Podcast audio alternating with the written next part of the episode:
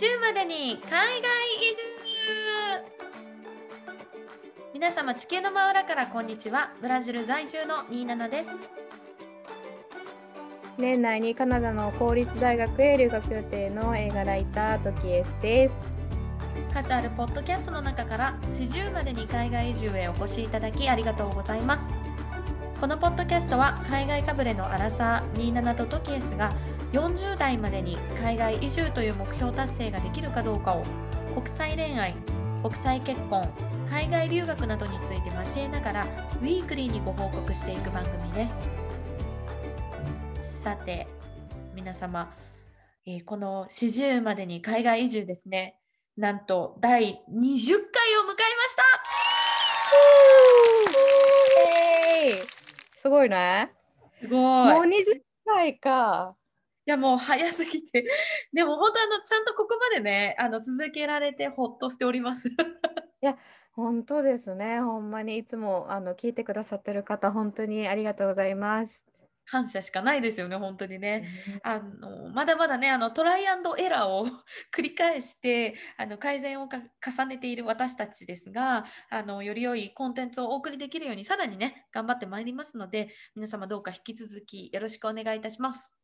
はい、よろしくお願いします。はい、さて、えー、早速ですが冒頭トークに入っていこうと思いますがもう早くもね今年も下半期に入りましたけど。はい。いや怖っ。早いよね。早いよもう本当に怖いです。うん。なんか今週はトキエスからビッグニュースがあるんだよねそうなんですよ。そうなんです。実はあの映画ライターとしてちょっと一つ大きな夢が叶った出来事が起こりまして。おそうなんですよね。これはね、うん、私実は事前に聞いていて本当にとってもあの私もエキサイトしたエピソードなのでぜひ皆さんにシェアしたいなと思ってるんですけども。はい、わかりました。じゃあシェアしていこうと思います。はい、えっ、ー、とエピソード8かな？の時に話してると思うんですけど私上京した時憧れのレコード会社で働いてたんですけどまあいろいろ問題があって、まあ、辞めることを決意した時にやりたいことリストっていうのを作ったんですよ。でその中に3ヶ月3ヶ月ちゃう3カ国語喋れるようになりたいとか人の下で働かないとか手帳片手に英語で電話を受けてメモを取りたいとかすごいスペシフィックななんていうの、うん、目標を立ててたんですね。うん、うん、で、あのー、その後2013、14年ぐらいから本格的にライターのお仕事もらうようになってきてで活動していくうちにやっぱり映画すごく好きなのでいつかねあのリリコさんみたいに通訳を通さずに自分の言葉で英語でインタビューしたいって思うようになったんです。あそっか。リリコさんってそうだよね。映画ライターとして。すごい、うん、あのこうね、いろんな方にあの日本語でもインタビューできるし英語でもインタビューできるしっていう感じだもんね。そうそう。なんかそれがめちゃくちゃ羨ましくて。で私英語を始めたのは、えっと、20歳の時に、うん、あの映画のイベントジョニー・デップのイベントに、まあ、会社の人からあの、まあ、招待状みたいなのをもらったのを分けてもらって行ったっていうエピソードをいいつ喋ったかな？ジョニー・デップ愛のことを喋った時に話したと思うんですけど、でその時にそのジョニーが言ってる言葉を通訳の人通さずにもそのまま英語でメモを取ってる記者さんを見たんですそのジャーナリストさんを間近で見てなんか自分も英語を喋れるようになりたいって思っでそこを外国人の先生を雇ったんですね。うんでそれがアメリカ人の先生ででカフェで週1で勉強するっていうのを続けてたんですけどやっぱりねあの週1って残りの6日で忘れるんですよ英語なんて。あそうですねなかなかね週1回の勉強だけじゃ伸びていかないですよね。そうなんですそうなんです。それで、えーとまあ、いろいろ必死こいてバイトしてでアメリカに留学行きたいっていう夢があったのでまずそれを叶えようと思ってで22かな？22かな？うんうん。22か23の時にあのロスに行ったんですよ。10日間ぐらい。あそうなんだ。えそれ知らなかった。そうそうそう、10日間ぐらい。でもそれは、なんかあの、ハイスクールミュージカル、すごいその時めっちゃハマってて、なんかハイスクールミュージカルみたいな、なんかロッカー前で男女がイチャつくみたいなのを間近で見たいっていう、なんかそ それだけのために あの、UCLA っていう大学の近くの学校に行くことにしたんですね。あとまあハリウッド近いからハリウッド行くねんって言いたいっていうわけわからん理由で、まあ、えあのロスに決めたんですけど。えー、そえ知らなかったなんかあのオーストラリアが一番最初だと思ってましたその留学っていう意味では。うん、なんか10日間ぐらいだけやけど10日2週間やったかな？忘れたけどだけ行きました。うん、でその時結構ねクラスに日本人の人多かったんですよ。はいはい。うんうん、でだからなんか周り日本人多いけどなんかみんななんか今となってはすごい簡単な言葉例えば sometimes とか absolutely とかを言えてるのがすごいかっこよく見えたんですよね。なんかその単語ですらすらすら言えてる人らをかっこいいと思ったんです。でみんなもともちろん片言なんですけど私より全然レベルが上で、うん、やっぱ英語喋れるってかっこいいしちょっと喋れるだけでもこの私の初心者の感じからしたらやっぱすごいって思うから、うん、やっぱり英語は続けようってそこで思ってでその後まあ日本に帰ってなんだかんだあって2012年の年末にあのニューイヤーズイブっていう映画を見てでニューヨークのニューイヤーズを、まあ、過ごしたいっていうのを映画好きの友達と話してニューヨークに行って、まあ、そこでも英語使っていろいろ頑張ってで帰ってきた1月にそのままオーストラリアにワーホリに行ったんですよ。あそういう流れだったんですね。うんうん、あなるほどじゃあそのオーストラリアに行く前に2回アメリカにその、まあ、要は短期滞在みたいな感じで行ったっていうことですね。そうそうそうそうそうそうなんですよ。で、まあ、ちなみにそのニューヨークに一緒に行った子はすごい英語喋れる子やったから、まあ、結構助けてもらいながらやってました。うん、うんちなみにさあのさっきまあ LA の学校に行った時のエピソードちょっと話してくれたんですけど、うん、そのまあ言ったら二十歳から本格的に英語英会話っていう意味では勉強を始めたってことなんですけど、うん、学生時代の時のその英語に対するなんかこうモチベーションだったりとかあとは成績ってどんな感じでした、うん、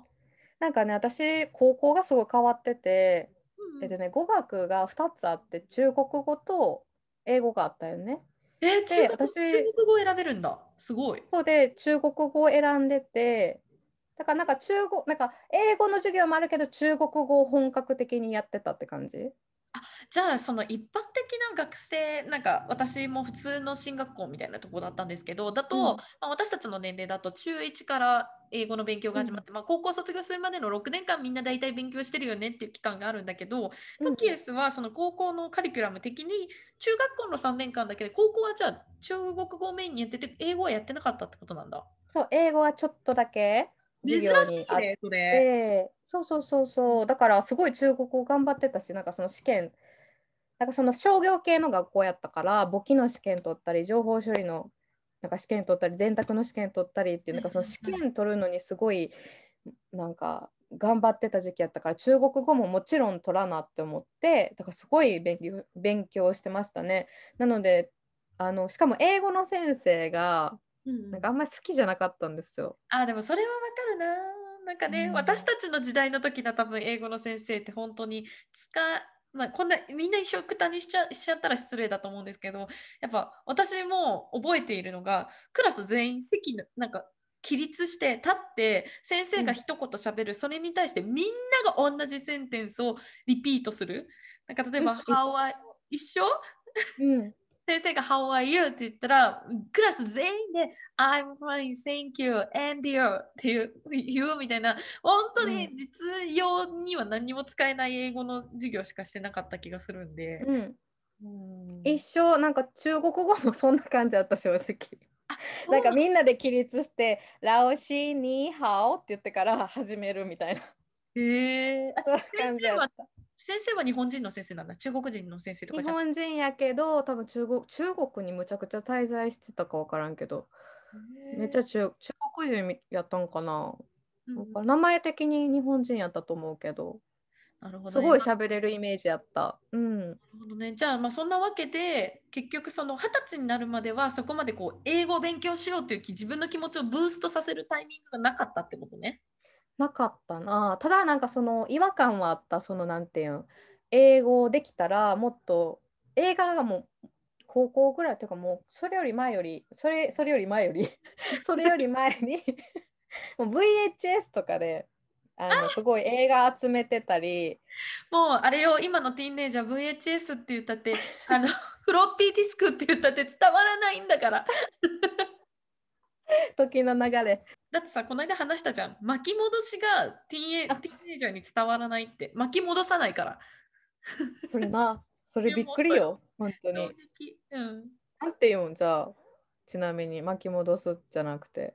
戻す？え、わかんない。スキップ？え、なんて言うんですだろうね。もし T ネーが書いたら教えてください。知りたい、最近のこの言葉。うん、まあ、その中、何やった？何の話してたっけ？だから、その英語をブーストして勉強するタイミングがなかったと思ってたけど、でも映画自体は中学ぐらい、もっと前から。そうそうそう。英語、そうそう、映画好きで VHS とか持ってたけど、吹き替えってやっぱ、ってるなっていう人とやっぱ合ってないなんかその俳優さんの顔となんかこんなん言ったら変やけど顔とキャラクターに合ってなくて違和感感じるみたいなすごいあってわかる。でなんか英語別にそんな分かるわけでもなかったし全然分からなかったけど字幕ばっか見てたんですよ。うん、もう基本字幕でしか見ないっていうのをずっと続けてて、うん、まあそれでそのあとあの「シークレット・ウィンドウ」っていうジョニー・デップの映画はいはい。であってでその映画もすごい好きでもう何十回見てるんやろぐらい見てるんですけど、うん、それは吹き替え見てで字幕見て、うん、英語のサウンド英語の字幕で見て3つで見てであの違い比較みたいな。すごい研究してたんですよ、はい、その映画だけ。それでやっぱ日本語吹き替えの言ってるセリフと字幕に出てるセリフと例えばジョニーが放ったセリフの翻訳とやっぱちょっとずつ違うから、うん、なんかじゃあ私もし英語もっと分かってたもっと意味理解できたんちゃうこの作品っていうふうに思ってやる気出たのがあるかな。うん、じゃあそのいろんなこうきっかけが重なって二十歳の時にじゃあやっぱり英語勉強しようってこの違和感を解消するためにやろうってなったってことね。そうですそうです。まあその後オーストラリアに行ったりして、まあ語学学校行って、うん、でその後日本に帰ってきて映画映画の仕事をいっぱいしたんですけど、2017年にも、えーと、オーストラリアに行って、それはあの学生ビザで1年ぐらい滞在しましたね、うん、学校に。うんうんうん。それはもう IELTS とか受けるコースやったから、もう毎週テストまあ、模擬テストとかいっぱいあったりとか結構喋るだけじゃなくてもう本当に専門的な用語も覚えるみたいなところまで行きましたね。うん、だからその時点で言うと二十歳の時から考えるとだいぶこう最初ビギナーから始まってこうなんかね、うん、ステップアップしてったんだろうね。こうこう中上級ぐらいのクラスとか上級のクラスを取れるぐらいまでこう自分のスキルがどんどん上がっていったっていう感じ、うん、そうね。で日本にいる時は英語力下がるか維持するかどっちかでした、うん、正直ね。一回日本に帰った時やっぱ英語使うなんていうあのそういう機会がまずないから、うん、維持するのも大変、うん、でやっぱ前より喋れんくなってるっていうのをすごい実感するっていう日々でそれがすごい嫌でまたオーストラリア行ったっていうのも正直ありましたね。うん、うん、そうそうまあそんなこんなで英語をすごい勉強しててでそのいつかまあ英語で通訳なしで話せるようになったらいいなっていうまあそういう憧れすごく持ってたし、うん、でまあ、その二十歳からって言ったらもう13年後今33なので、はい、13年後に最大のチャンスがやってきて、うん、そのチャンスっていうのは今その2年ぐらい前から、まあ、ちょっと大きいサイトで働かせてもらっててでそこでなんかマーベル映画の記事書いたり、まあ、映画俳あのなんていうのそのハリウッド俳優とかのゴシップ書いたりとかをするお仕事をしてて、うんうん、でそれで一気にまた映画映画の知識が増えたんですよ。毎日その何の映画の制作始まったとか記事を全部読むからやっぱ映画にすごい詳しくなって知識もついてきたのと同時にそのインタビューのお仕事の話が入ってきて、うん、で正直その話入ってきた時私スペイン語のレッスン受けてたんですよ。でメールできて、うわって思ってでそのまああのインタビューできる俳優さんのリストが5名ぐらいいてそのうちの1人が、まあ、あのもうマーベル映画にも出てる、はい、はい、もうすごい人気の人やったからこんなチャンスないと思ってもうどうにでもなってまおうと,、えー、と思ってメール来た瞬間やりたいですっていうのを編集長に売り込むメールをして。それがごめん話があったのが先月の話だっけ？先月その話が振られてきたんだよね。先月やったかな？先そうね、5月。うん、5月、あ、じゃあ5月。前ぐらいだね。うん、だ結局、そのいろんな、こう、さっきも言ってた通り、もともと最初さ、ライターで始めた時は、あの、うん、映画に関係ないライティング、あのな、なんだろう、文章、記事書いたりもしてたじゃん。してた、うん、そうでもなんかそれがなんかやっぱ語学力が高まりライターもこうやりたい、自分がやりたい映画ライターとしての仕事がどんどん集まるようになってきてで、そうやってこのインタビューしますかっていう声をかけてもらうコネクションも集まってきてなんかこうだんだんこうトキエスが描いてた方向にこうどんどん向かってってるというかさ状況がすごい整ってきてるよなっていう状況でその要はインタビューしませんかっていう要は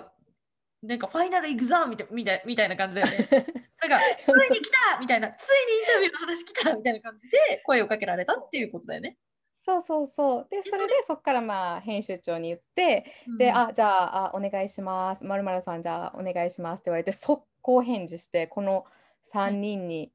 候補の 3, 3名の名前出して、俳優のこの3人にインタビューしたいです。英語で通訳なしのインタビューで全然 OK しますっていうお話をさせてもらって、すごいな。うん、でも正直それ送った後は正直ちきりました、めっちゃ。なんか もうチキってなんで送ってしまったやろとかそんなに私自信あったっけとかなんかそういう自分の中での葛藤がすごくて。要はその状況はもう整ってたわけじゃん自分が仕事できる状況は整ってて、うん、じゃあいざ目の前にチャンスが来た時に、何も考えずに今トキエスはその2ヶ月前のタイミングでねガッとそれを掴もうとしたけど、うん、掴んだはいいものの私これ本当に処理できるのってなったってことよね。そうなんか掴むまでがないつも早いね。あでもねそれはねあなたの本当に素晴らしい点であのそこの勢いがあるって本当に強みだと思うんだけど。ほんま。なんかさ。それ一番最初に5月のタイミングでその話を私聞いた時によくそれ手挙げたねって言ったじゃん私。言った言った言った。私だったら多分ビビってできないって。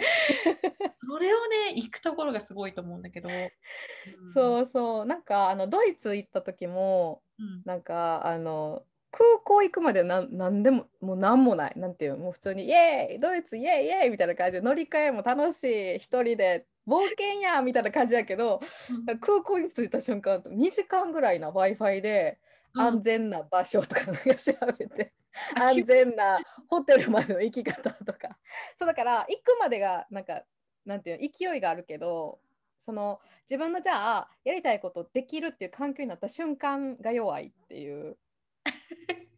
のがあって、えー、そうそうまあそれですごい葛藤があってで最初6月の上旬にインタビューがありますっていう話をしてて、はいはい、でなんかでもその映画が7月のあの Amazon プライムオリジナルで公開される作品なんですけどそうなんですね。劇場公開作品じゃないんですね。あ違います。うん Amazon プライムだけ。うん、そうそうそう。で、なんか、あの、その前に映画も見させてもらってなかったし、急なお話やったから、なんか質問も考えられてない状態で6月の上旬にありますって言われたんやけど、うん、どうしようと思ってまあそれに関する記事とか私がインタビュー振られる前の外国人の方が書いた記事とかイギリス人が書いた方の記事とかアメリカ人が書いた方の記事とかを読んだりあとは YouTube でインタビューしてる人普通に俳優さんにインタビューしてるジャーナリストさんの動画見て相づちの仕方とか、はいはいはい、じゃあインタビュー始める前何言ってるかっていうのを全部聞いてメモしてっていうのをやってたんですよ。なるほどね。なんか日本人ってさ会話をするときに相づちしすぎるとかっていうもんねアメリカ人に対してそれをやるとなんかこう話をカットしてるように見えて実は失礼とかなんかそうそうそうそう。ね、あるもんね私たちが知らないところで作法みたいなのがあるというか。うん、そうなんかそれをすごい学んででもすごい緊張やっぱりその本作見れてないっていうのもあるしどうしようどうしようっていうのがあったんですけど、まあ、結局そのまあマーベル俳優の方はやっぱりもうみんなが殺到してるからその枠を私はゲットできなくてでもその代わり共演者の他の女優さんがあの他の日にあの受けてくれるって言ってるのでどうですかって言われてあじゃあお願いしますっていう話をしたのが今週やったんですよ。えじゃあちなみにさその作品のタイトルっていうかどどの女優さんにあのインタビューしたかって聞いても大丈夫なの？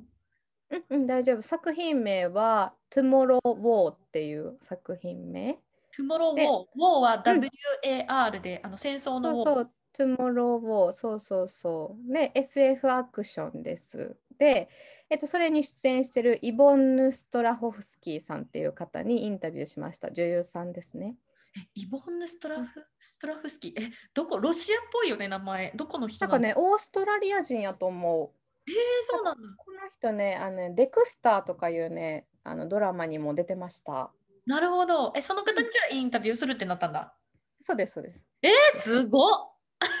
すごいびっね。くりよね。そうまあそういうことがあってでまああのインタビュー前に映像も見る機会がいただいたので、まあ、公開前に見させていただいてそしたらもうほんとすごいいい映画で泣いたし驚いたし、もう本当にねいい映画やったんですよだからこれは私は本当にいい記事を書きたいって心から思って質問をすごい考え始めたんですね。はいはいはいはい。あ、うんその映像を見たっていうのは作品をその絵うん映画ふまるっと事前に鑑賞する。そうそうそう機会をもらってギリギリにはいはいはいはい。そうなんかそれでまあインタビューの内容を考えてでも言うたら他の人に何回も聞かれてることって多分たとえなんかもう答えたくないと思うんですよ。人それぞれですけど私あの「クワイエット・プレイス2」のインタビュー中にあのエミリー・ブラントが「ファンタスティック4」に出るっていう噂について、なんかねジャーナリストの人からい4人か5人に同じ質問連続でされてちょっと切れるっていう動画を見ちゃったんですよ。怖いね。そこの地雷は踏みたくないもんね、自分が。そうそうそう怖いからだからまあ絶対その映画に関することでプライベートはあんまりなんかそのなんていうすごい調べないうん。調べるけど基礎知識だけ例えばお母さんですとか基礎知識だけつけてあんまりなんかその疑惑についてとかもうそういうのはもう全部なし噂についてもなしとりあえず映画についてのなんか質問を考えようと思ってその質問に考えるのにすごい時間がかかってかかるよね。だって過去の記事とかさ、まあ、さっきも言ってた通り、そのインタビューが決まるまでに、あの過去の人が、他の人が書いてた記事読んだりとかさ、映像を見たって言ってたけどさ、それ当然さ、日本ではまだ公開されてないわけだから、記事もその映像も全部英語なわけでしょ？うんそうそうそうそうそれを調べて準備してて、だから、なんかこうさ、多分このライティング料としてお金をもちろん時計さんもらってると思うんだけど、それ以外、その記事を書くっていうお金以外の部分でものすごく時間をかけてる感じだよね。なんかでもそれが全然苦じゃなかったしお金もらえんでもいいって思ったぐらい正直怖,、怖い反面楽しかったのもある。その調査してる自分とか。そういう時が一番多分自分が成長してる時だよね。多分ね。そうそうそう、でまあいろいろ調べてでそのスクリプトも全部書いてはいはい。最初の挨拶とかもなんか噛みたくないとかスムーズに行きたいとか思ったからなんか全部スクリプト書いて家で自分の声録音して鏡に向かって自分どんな顔して喋ってんのかとか見たりして練習を重ねてすごい。で、まあ、いざ本番うん。なった時にまあもう心臓バクバクですよ。もうなんかアップルウォッチの なんか機能でなんか深呼吸してくださいみたいなの出てきて とかストレス感じてるのかな？えその当日はインタビューはそのオンラインでってこと？オンラインオンライン。そう、うんズームでやってでなんかその映像収録がもしできたらなんていうそれを、まあ、YouTube そのうちがその働かせてもらってるウェブサイトって YouTube チャンネルも持っててでそこであの同じライターさん私より大先輩のライターさんがそこでインタビュー動画を流してそれを見てあの普通にテレビからオファー来てテレビ出たりしてるんですよ。ジャーナリストやけど、うん、だからいろんなチャンスがある。トキエスの先輩は要はもうそのただのライターじゃなくて YouTube を飛び越えて今、うん、テレビとかでコメンテーターとしてやってるってことね。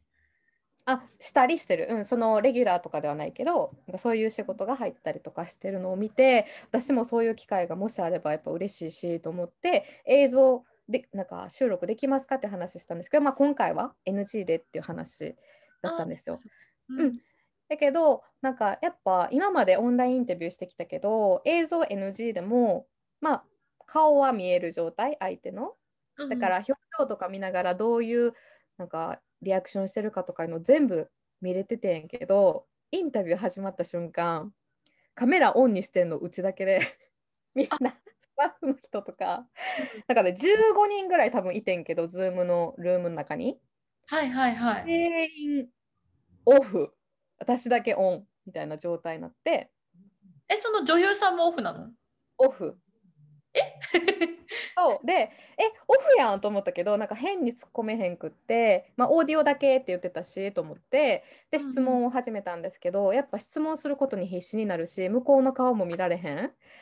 うん、からリアクションも分からへん。声だけでリアクション取らなあかんとかいうのでもうすっごいいっぱいいっぱいやったんですよ。ただ幸いそのスタッフの方がすごくフレンドリーな方で外国人スタッフの方ってことだよね。そう、外国人スタッフの方で、なんか私がカメラオンにして、はいって言った瞬間、あヘローみたいな、なんか子供に喋ってんのかなぐらいの。子供に喋りかけてんのかなぐらいの優しさで話してきて、で、まあ、その、まあ、つなげてもらってであの会話しててでもやっぱその時って一生懸命話聞くけどやっぱ早いし、うん、なんか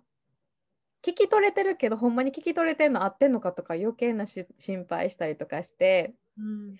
なんか変にリアクションとかできなかったりとかしたんですよ。はいはい、なんかでも結局最後も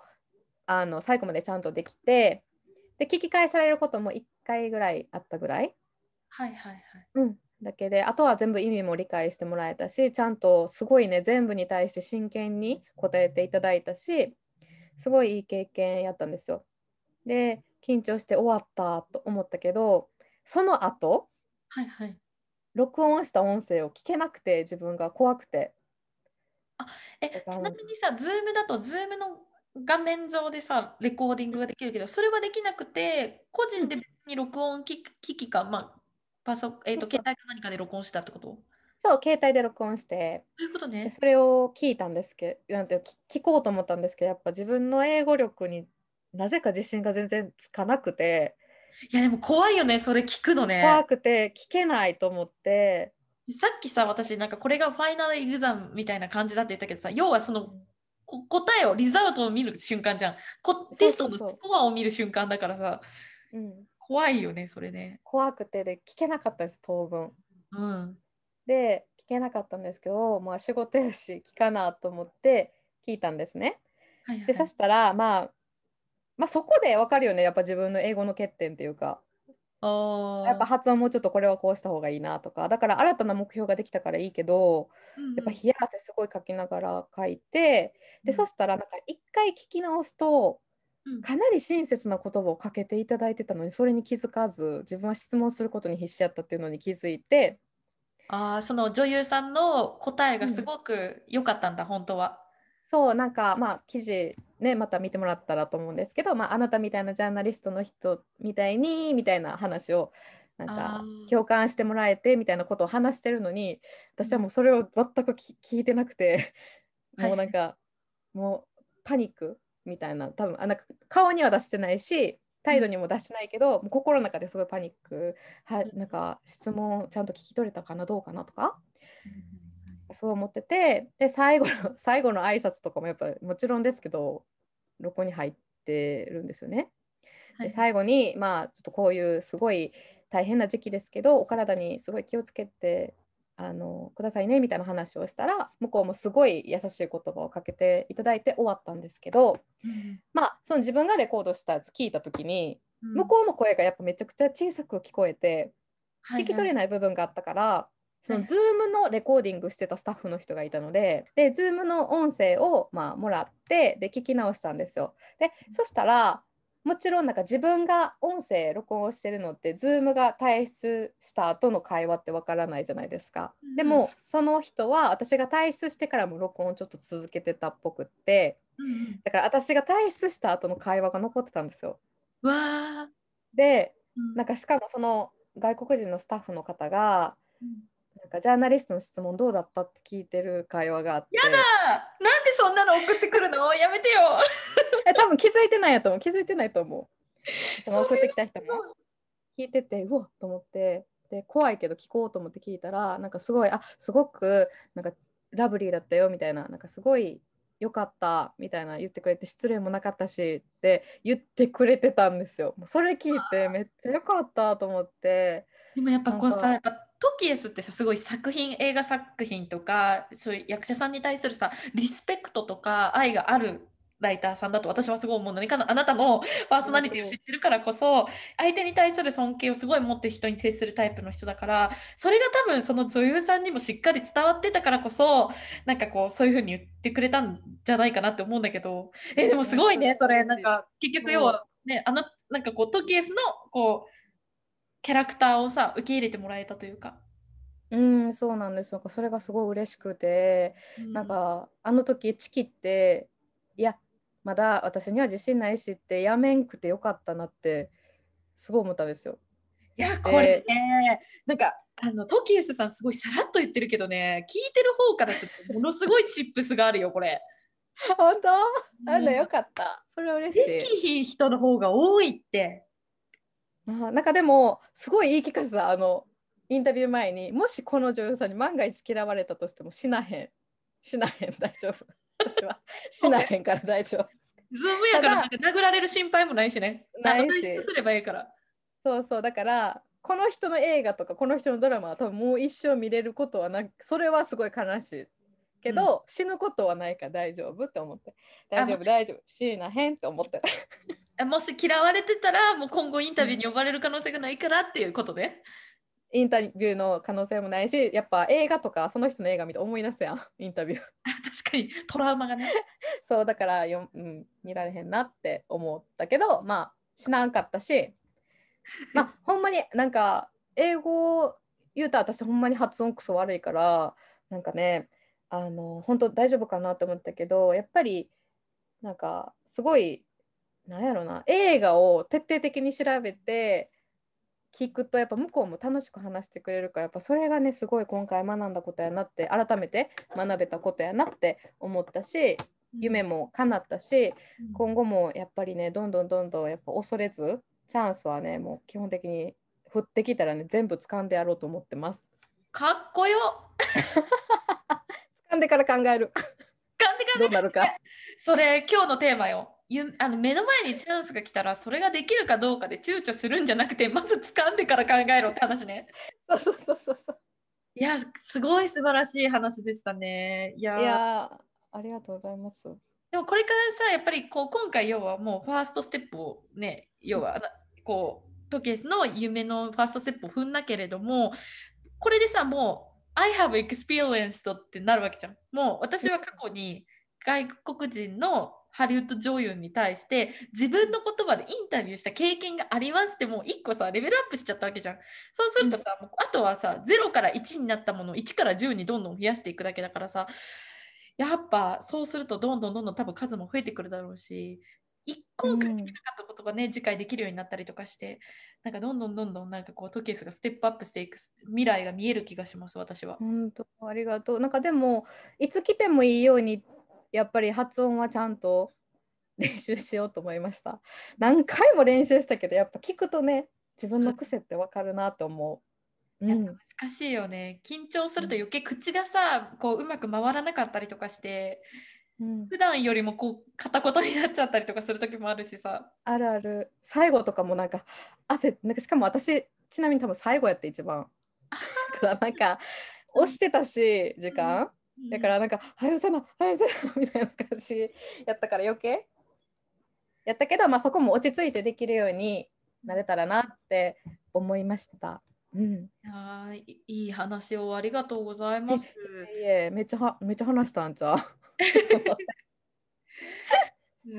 次回の新たな目標としては、うん、あれかな？あのビデオをオンにしてもらう。そうね。なんか自分の実績がね 可視化してもらえたら 可視化したらさ、うん、なんかその今後チャンスが多分待ってくる確率がもっと高くなるなって私とか別にフォなんかツイッターのフォロワーが大きいわけでもないしだからやっぱそういうとこで見つけてもらいやすくはなるから次からはもうちょっとチャンスがね広がるようにもっともっといろんなとこで行動していこうかなっていうのが目標かな。あと発音。うん、じゃあ、ちなみにあのそのね記事あのまだ多分作成中だと思うのであの、うん、書いたらまたこのポッドキャストでもぜひ紹介してもらえたらなと思います。うん、ぜひよろしくお願いします。はい、これからもこのエピソードぜひ聞かせてください。はい、ありがとうございました。はい。あ、でちなみにえっとさっきあのカメラが全員インタビューの時オフなってたっていう話したと思うんですけど、はいはいはい、うん、あのね。あのなんでオフなんやろなんでオフなんやろっていつも思ったんですよ。なんか今までそのオフになったことないし、うん、なんでなんやろと思ってで今日か今日かな昨日か、うん、あのニュース海外ニュースチェックしてたらあのその方妊娠を発表されてそれが初発表。うん。そうそうだからだからそれで納得したって感じ。えー、おめでとうございましたねうんそうそうそうまあそういうことがあったのでカメラがなかったのかもっていう話でした。なるほど。はい、ではですね冒頭トークはあの今回ここまでとさせていただきまして今回はですね霧のいい20回第20回の始終までに海外移住ということで、スペシャル回としまして、えっと、普段とは違った構成でここからお送りしていきたいと思います。はい、えーと、冒頭のトークめちゃくちゃ長くなってしまったんですけど、あのいつも いつもあの27がね、番組進行してくださってますが、今回はここから私、すみません、頼りない私が担当させていただきたいと思います。はい、よろしくお願いします。はい、では早速始めてまいります。実は目標達成してました？海外移住の裏側暴露 いつもこのポッドキャストの冒頭で私たちは40までに40代までに海外移住目標達成ができるかどうかを報告する番組だとご紹介させていただいております。ですが、えっと、実はこの目標が達成されているという部分が多々ありまして そうそうですね。はい、でキリがいいのでこの機会に報告していこうかなと思うんですけれども、えっと、私というよりも27報告することはありますよね？はい あります。えー、あのですねタイミングを失って言ってなかったんですけれども実は私27あの結婚しました。おめでとう。おめでとう。効果音を入れること前提の間を作る。おめでとう、ほんまにおめでとう。もういやありがとう、ありがとうございます、ありがとうございます。あの実際はいつ入籍されたんでしたっけ？あ、えっ、ー、とね、入籍は一応3月に入籍しました。うん、3月ということは、えっと、もう3か月、3か月前、3か4か月前ぐらい ?4 月、うんうんうん、そうだね。あそそれがまたほんでなんで今まで言わんかったんですか？はいあのまあ、ななんとなくねタイミングを言うタイミング逃しちゃったなっていうのが一番大きいんですけどあのまあ国際結婚なんですよ。国際結婚なのであの1個の国片方の国で入籍してからもう一つの方の国のあの、まあ、領事館なりなんなりにあの結婚しましたよっていう報告の届け出をしなきゃいけないんですね。で今回、はい、今回私はブラジル方式っていう形で結婚したんですけど先にブラジル側で入籍をしてそれを、まあ、日本側に報告っていう流れになるんですよ。ああそうなんかそうなんか。そうだから3月にブラジルで籍は入れたんですけどそれを日本側に報告して受理されるまでは日本では独身のままなのでなんかこうどのタイミングをもって私入籍しましたっていう報告をあの皆さんとか、まあ、友人とかねあの日本にいる友達とかあのどうすればいいんだろうってずっと分かんなかったっていうのがあってあのタイミングを逃してあのポッドキャストではこのタイミングでの報告となりました。なるなんか面白いね。それってさ、国際結婚ならではのことやん。そうね。なんかいつ結婚の報告したらいいんやろうとか、いつのタイミングでなんかね、受理されるとかもさ、分からんやろな、このコロナのパンデミックでさ。うん、すごいね。まあまあそんな感じで今日は、えーと、27にいろいろ質問をぶつけて27の結婚の実態を深掘り深掘り？深掘りしていきたいと思います。はい、お願いします。はい、OK。じゃあまず一つ目の質問ですが、うん、プロポーズどんな感じやったんですか？これ聞いてもいいめっちゃなんかストレートな全然全然大丈夫です。あのまあ私のパートナーはブラジル人で、えっ、ー、とルーツで言うとイタリア系なんですよ。おじいちゃんがイタリアから来てて、お母さん方はポルトガルから移民してきた。あの人たちなので、まあ、これだけを聞くとすごくロマンチックで情熱的だと思うじゃないですか。イタリア系かつブラジル人ラティーノやばくない？みたいな。であのいろんな人にねあのそういうふうに例えば彼氏ができたよとか結婚したよって言うとなんかもう愛の表現やばそうだねとか言われるんだけど実はねプロポーズなかったんですよ。そうなんかそれがなんでそうそういうことになったの？まあねあの私のパートナーがこうブラジル人いわゆる私たちが持ってるステレオタイプのイメージのブラジル人ではないっていうのが一番大きいんではあるんですけどあの、まあ、私昨年の10月に、えーと、日本からブラジルに渡ってで、えーと一緒にまあ今後私たちが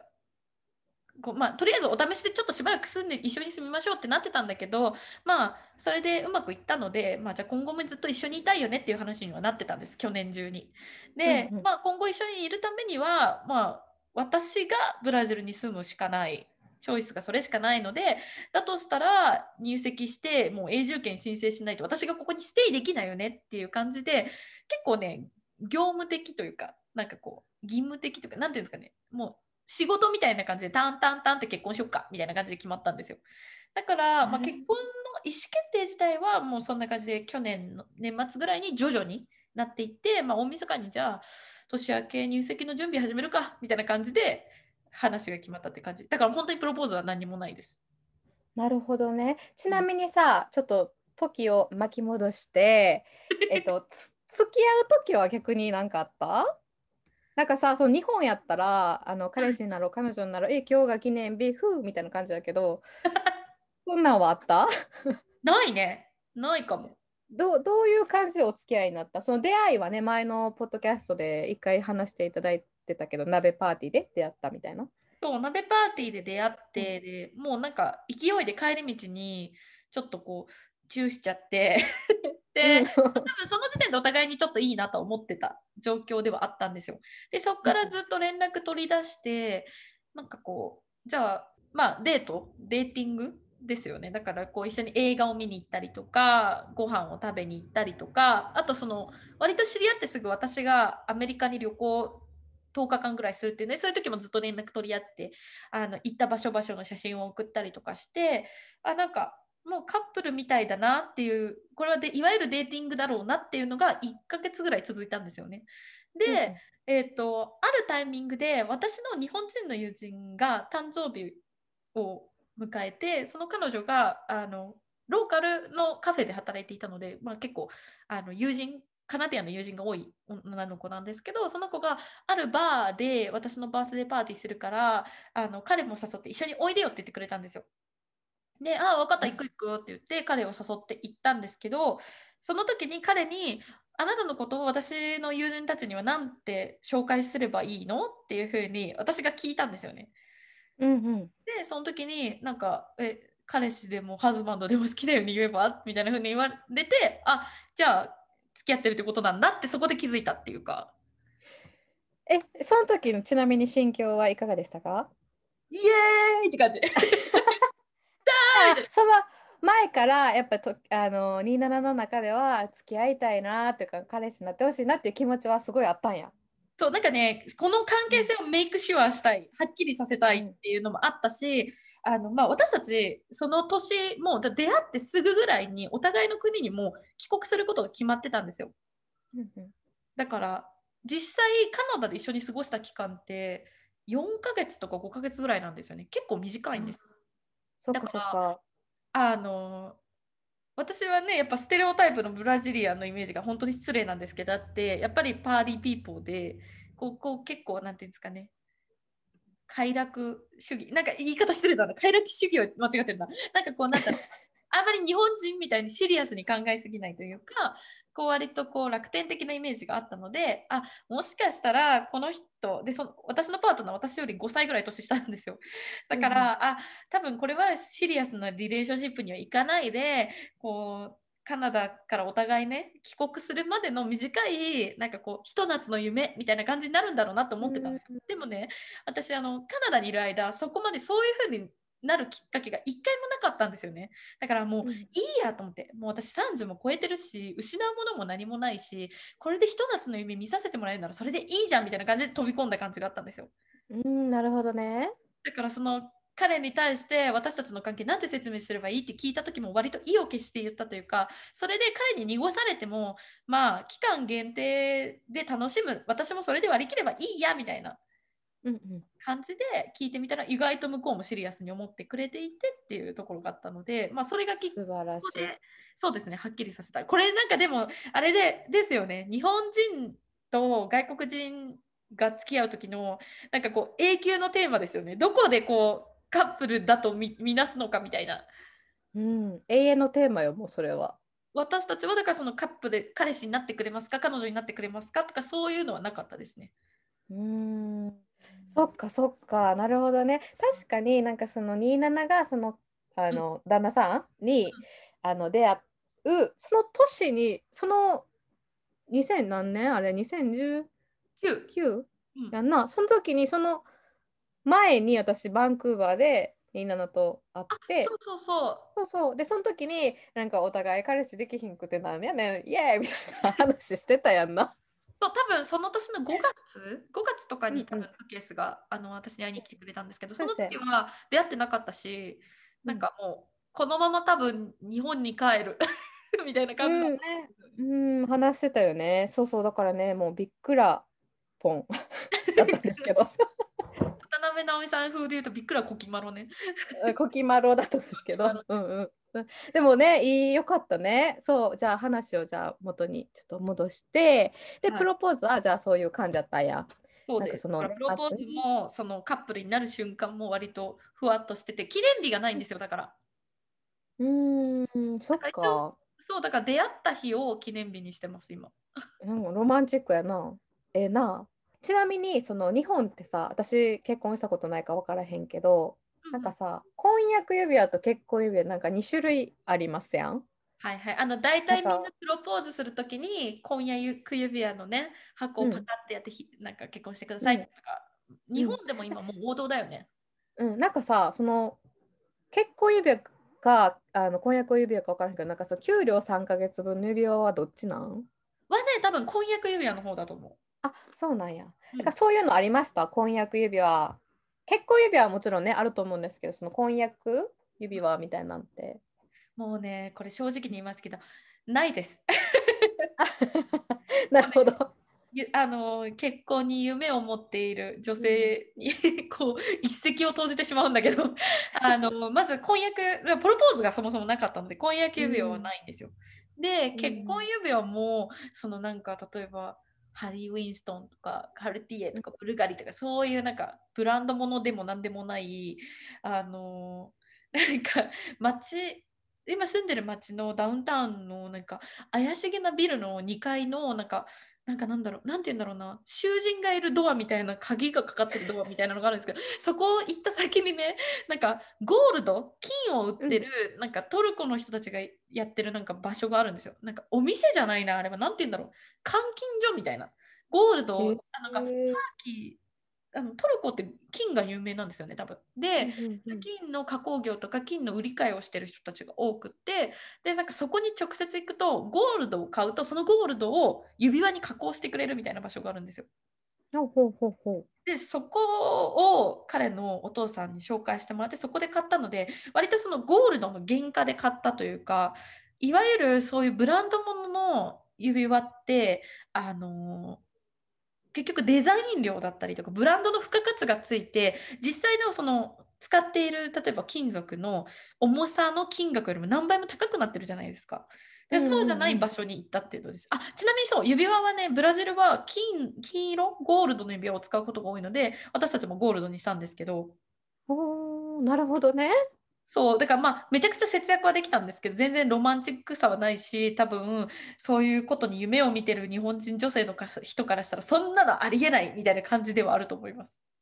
でもさなんかさ自分たちがよければよくない？そう私がねそういうのに全く憧れがないタイプだったし、うん、まあ、正直まあ自分の年齢も考えていやもう夢見てる時期でもねえなみたいな。まあなんか自分的にこれを逃してこれでやっぱじゃあ結婚嫌だってなったとしてもじゃあこの後結婚できる保証もないしもう別に私はそれでいいかと思って受け入れちゃったっていうのはあるんですけど、まあ、でも日本とかだとねなんかプラチナとかがゴールドよりもプラチナつける人が多かったりとかするし、うん、なんかそうなんだそうなんか婚約指輪が気に入らないからプロポーズやり直してもらったとかっていう話も聞くので、まあ、そうそうあるらしいよ。やっぱ女の子によっては。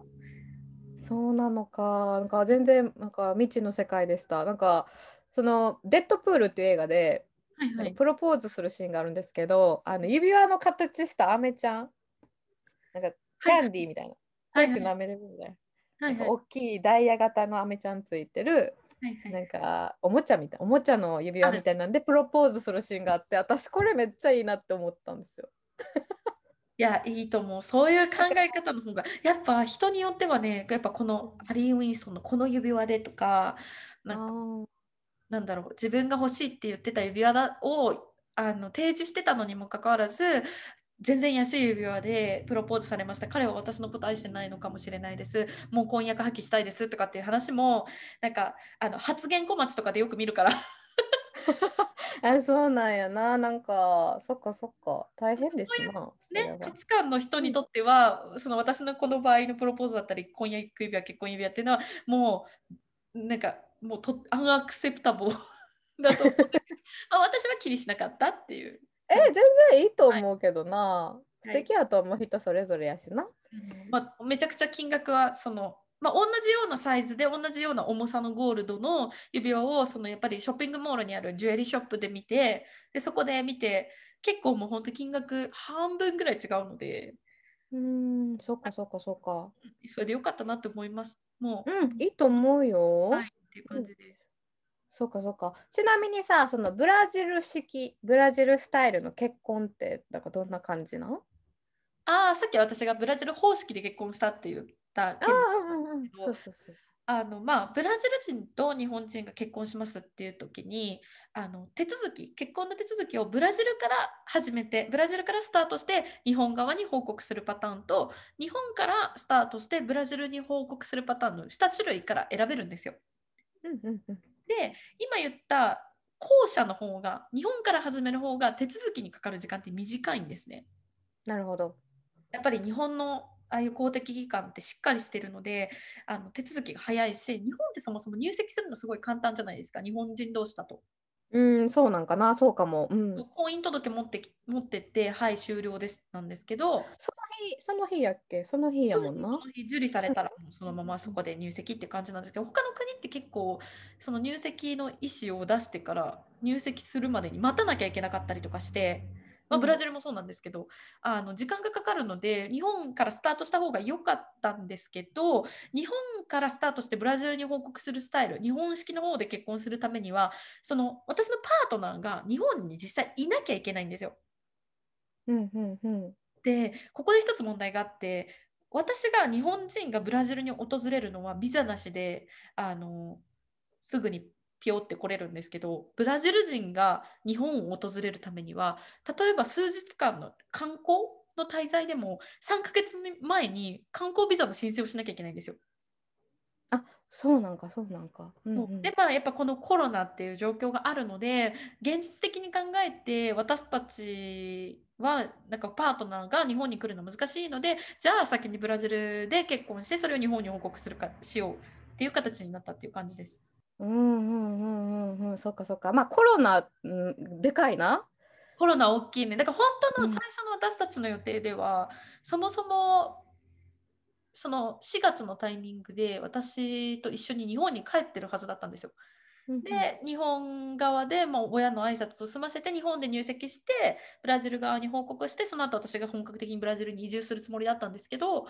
あのちょっとできなかったのでもうちょっと予定をだいぶ変えてっていう感じですね。うん、ちなみにさその親の挨拶はじゃあオンラインでやった感じか。そう一応やっぱりうちの親もそこはなんかこうけじめじゃないけれど区切りをつけてほしいって言われたので、えっと、私のパートナーが今、えっと、私と付き合い始めてから日本語をすごい一生懸命勉強しているんですけどあのクモンとかで 日本語勉強してて、うん、それでまあ彼にその自分の思いを手紙で書いてもらってそれを私が日本語訳してそれをビデオで日本語で喋ってもらってそれを送って、まあ、うちの親とこうコミュニケーション取って、まあ、あのよろしくお願いしますっていう話になったのであの結婚の手続きを進めたっていう感じです。彼の親に対してはね、彼がさらっと言って、彼の親もイエーイおめでとうみたいな感じで終わった。すごいさらっとしてる。やっぱ全然違うね、日本とね。全然やっぱ本人がいいって言ってるんだったらいいんじゃないのみたいな感じでした。ああ、素敵素敵。そっか。でもなんか今の時代で逆に良かったね今の時代に出会えてやっぱそういうビデオで撮って送ってっていうのがさ気軽にできるやんかやっぱ昔言うたら私らがさ高校ぐらいの時ってさビデオ撮んのもすごい思い出だし多分海外に送るって、うん、どんぐらいの金額ですかぐらいやったと思うねよ。いやすごい大変だったと思う。だからありがたいよねテクノロジーの発展が。うん。うん、ほんまにそうと思うそうと思う、うん、ちなみにさブラジルの方って日本のやっぱ滞在ビザ取ったりするのってやっぱり結構大変？そうだね。あのまあ日本に対してだけじゃなくて例えばブラジル人がアメリカとかカナダに行くのにもあのビザが必要なんですよ。ああ、そっかそっか、そうなんや。うん、なんか私たちって多分オンライン上でエスタとかで申請して14ドルとかでもうペペペペってやったら本当5分10分で手続き終わるじゃないですか。例えばアメリカに入国するのにも。うん、でもちゃんとその、なんていうんですかね、数ヶ月前に金額結構払って観光ビザ申請しないとアメリカにとかも入国できないんですよ。そうかそうか大変やね。そうだからあの本当に私たちってやっぱ日本の感覚でいるじゃないですか。で日本の感覚で言うとほとんどの国あのビザなしでたくさんの国に行けてあの言ったら日本のパスポートって世界最強って言われているんで、うん、その感覚でいるとだいぶ環境が違うから毎回、あ、そっか、いけないんだ、みたいな、あ、そっか、はい、入国できないんだ、みたいな感じで、毎回毎回ちょっと私も、あの、 confuse するというか、テンパるというか、っていうのがありますね。ただ、あの、日系ブラジル人、あの、要は、あの日本からブラジルに移民してきた人たちに対しては優遇措置というかあの別なんか別であのその定住者っていう定住者っていう形で日本に来るためのあのビザが申請できたりとかっていうのはあるみたいなんですけど、まあ、さっき言った通り私のパートナーは日系人じゃないのでこれには該当しないのでちょっとそこの申請とかはできないっていう感じですね。じゃあもしさ将来的にさ27がまあお子さんを産んだとしたらそのお子さんは定住者として日本に行けるっていうことやね。あ、うん、あの、私のパートナーのかあの子供はもう最初から日本国籍とブラジル国籍があるので。あ、そっかそっかそっかそっかそっか。だから日本には自由に入れるし、ブラジルにも自由に入れる。ただ、二十歳かな？になるタイミングで、日本は二重国籍を認めていないので、どちらかの国籍を選ぶっていう形があのなるんですけど、まあ、あの子供のうちはどちらの国にも自由に行けます。おお、なるほどね。そういうことか。ちなみにさ、その結婚申請のその全体の流れみたいな感じはどうでした？やっぱ。これがね、ほんとロングジャーニーなんですけど。うん。はい。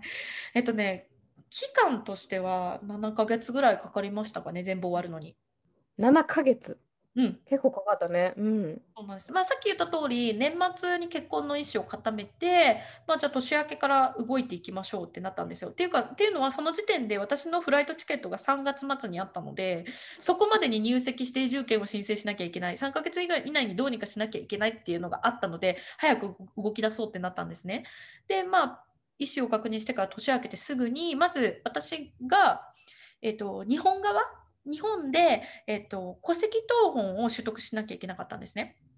で、えっと、その取得した戸籍謄本を、えっと、外務省のアポスティーユっていう、まあ、要はこれちゃんと認可私たちがこれ正しいオフィシャルのえー、ドキュメントだよって承認するみたいなのがあるんですけどそれはアポスティーユ認証っていうのを取得しなきゃいけなかったんですよ。で、まあ、うちのあの両親って全然そういうところ疎いというか海外にとか英語とかも全く疎いので、まあ、親に頼むのはちょっと難しいなと思って、えっと、最初からね行政書士さんを探して行政書士さんに、えっと、戸籍謄本の代理取得から、えっと、アポスティーユ認証してもらって、えっと、発送するところまで全部やってもらいました。で、これね、ちなみにね、そう、あのこの行政書士さん、あの神戸の方なんですよ。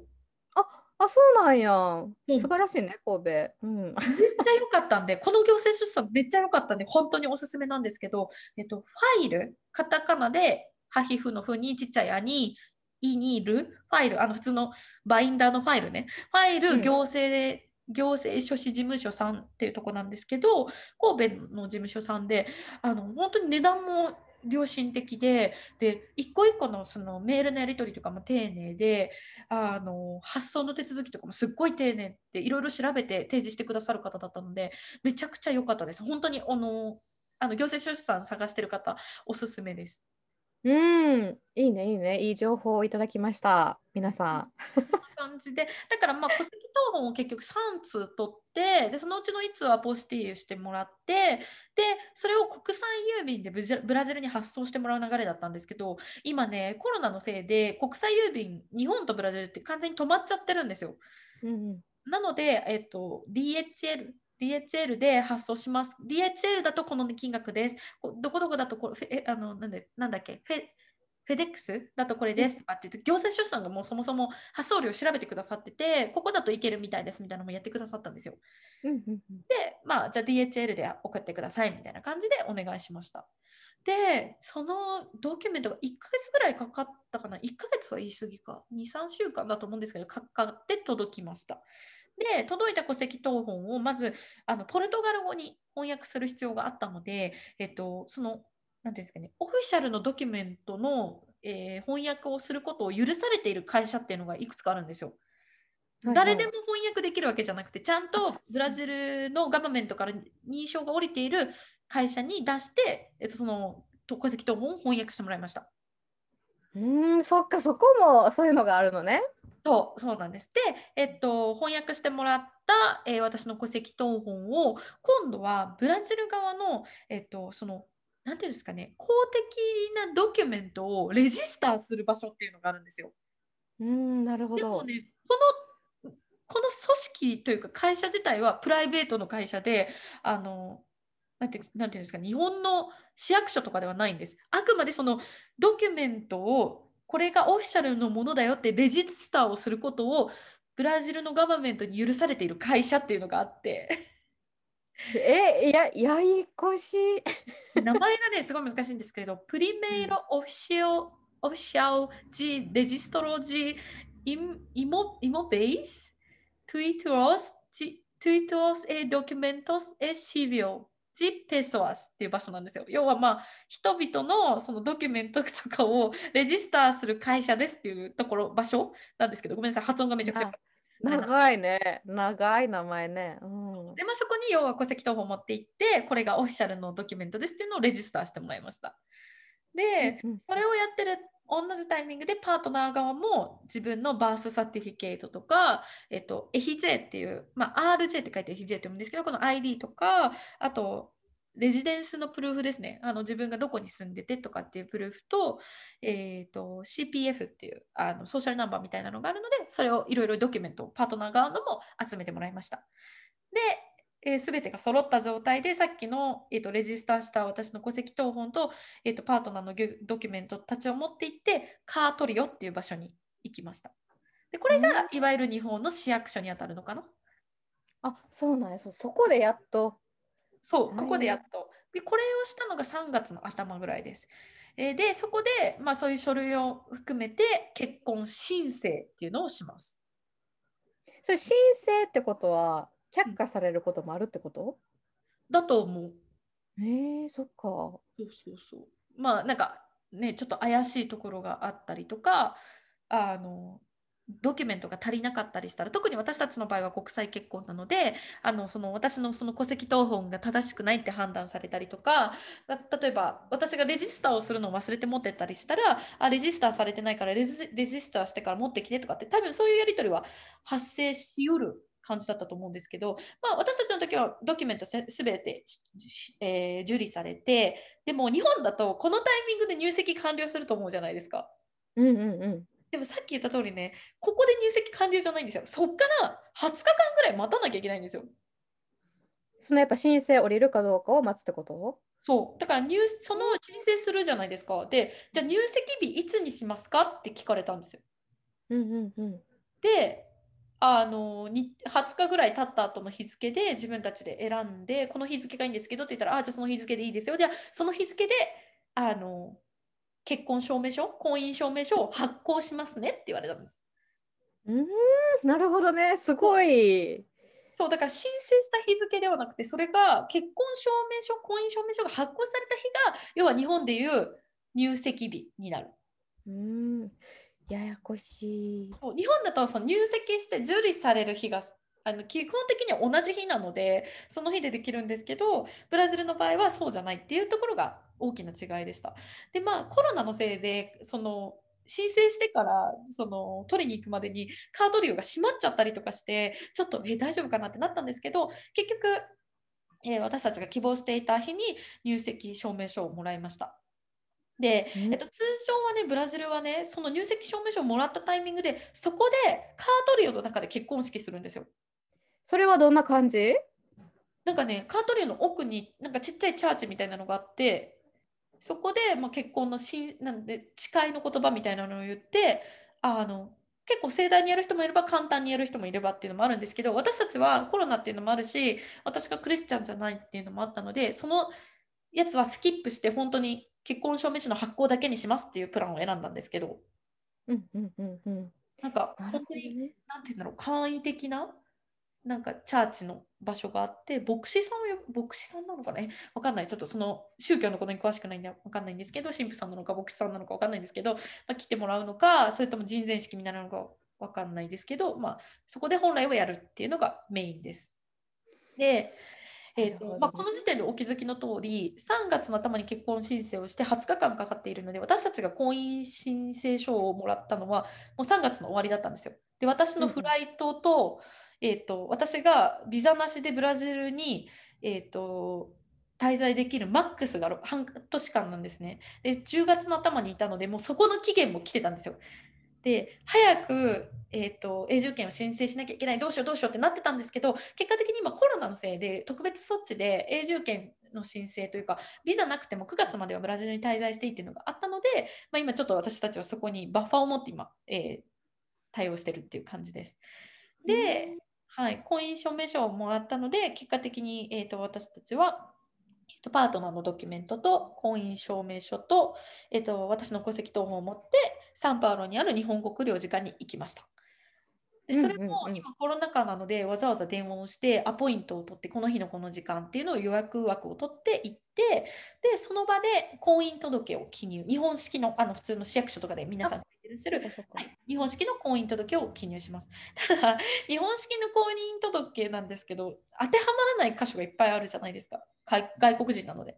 だから。なるほどね、うんうん、だからまあなんかね割と本当書き直したりとかいっぱいなんか訂正しても、うん、いいよみたいな感じでめちゃくちゃ適当に書いて。で普通日本人同士が婚姻届出す時って入籍届かな？出す時ってあの保証人みたいな人を2人書いてもらうんですけどそれもスキップでいいよって言われて本当に適当に書いたやつで、まあ、申請できました。で、えっと、そう日本だとそれで結婚するとさあの、まあ、基本的には奥さんが旦那さん側の席に入る。戸籍を,、をこういじるっていうのがあるじゃないですか。でも外国人との結婚だとあのパートナーは日本の国籍もちろんないので私がその筆頭の戸籍を作ってそこにパートナーが入るっていう感じになりました。なるほどね。面白かった。あなんか全然違う形やねそれもねそうだからそれによってね本籍地が変わったんですよね私の。本籍え本籍？うん。そう本籍を移動させなきゃいけなくなるのであの本籍と全く住所一緒じゃなくてちょっと番地をちょっとだけ変えてそこの番地であなたの本籍をレジスターしてそこに旦那さんが入る形になりますっていうふうに言われました。いすごいね。そっかそっか。えちなみにさそのじゃあ名字とかってどんどんな感じのタイプあえっとね名字はねそのさっき結婚申請をカートリューに行った時にその場でなんかどういうスタイルにしますかっていうのを最初になんかアンケートみたいなので選ばされるんですよ。例えば、もし離婚する時に財産を全部平等に半分にするのかとか自分でこう稼いだものは自分のものにするかとかっていうそういうのも最初に選ばされるんですね。えー、そう婚前契約みたいな感じか簡単な婚前契約みたいなのがあってその時にあ夫婦別姓にする？それともあのあなたの姓私の姓を変えるみたいなふうに言われてえ何にも考えてなかったと思って え急に聞かれちゃったのでその場で決めなきゃいけなくなったんですよ。でもえ正直どっちでもよかったんですけどまあ変えるってなったらめっちゃ大変じゃないですか。うん。まずカードとかね。クそうパスポートも書き換えなきゃいけないしクレジットカードとか銀行とかも書き換えなきゃいけなくて日本にいたらそれもまだできるけど海外に行ってそれやるのめっちゃ大変じゃないですか。うん大変と思そうだからまであのねえ、うん、別姓でいいですって言って、まあ、パートナーもいいんじゃない？そんなに労力かかるなら別姓でいいし将来的に私たちの間に子供が生まれればその子供が自分の名字をテイクオーバーしてくれるんだったらそれでいいよって言ってくれたのであじゃあ別姓でっていう形になって今だから完全に夫婦別姓です私たちは。うんなるほどなるほど。でもその夫婦別姓っていうのはえっと結構海外ではすごい普通のことなんかな？ああ、どうなんですかね。世代にもよると思います。私のその先生、ポルトガル語の先生は日系ブラジル人の方なので、もともとの名前は例えば山田花子みたいな日本人の名前なんですよね。その先生のご両親が日本から移民してきていて、ご両親は日本人だから、私のポルトガル語の先生はブラジルで生まれているけど、名前は完全に日本人の名前なんですよ。でも、その彼女はやっぱあのブラジルで生まれ育っているので、ブラジル人のイタリア系の人とあの私の先生も結婚してるんですよね。で、その時に、えっと、私の先生は自分の名字変えたくなかったけど、やっぱ世代的にその旦那さんの名字を引き継がないっていうのはありえないって言われて、名字を変えたっていうふうに言ってました。だから、やっぱね。そっかそっか時代にもよるね。なるほどね。韓国？韓国とかって名前変わらないんじゃなかったでしたっけ、結婚しても。あそうなんやそうそう、だから国によりますかね。でも、あと私のパートナー、やっぱりイタリア系などもあって、名前が長いんですよ。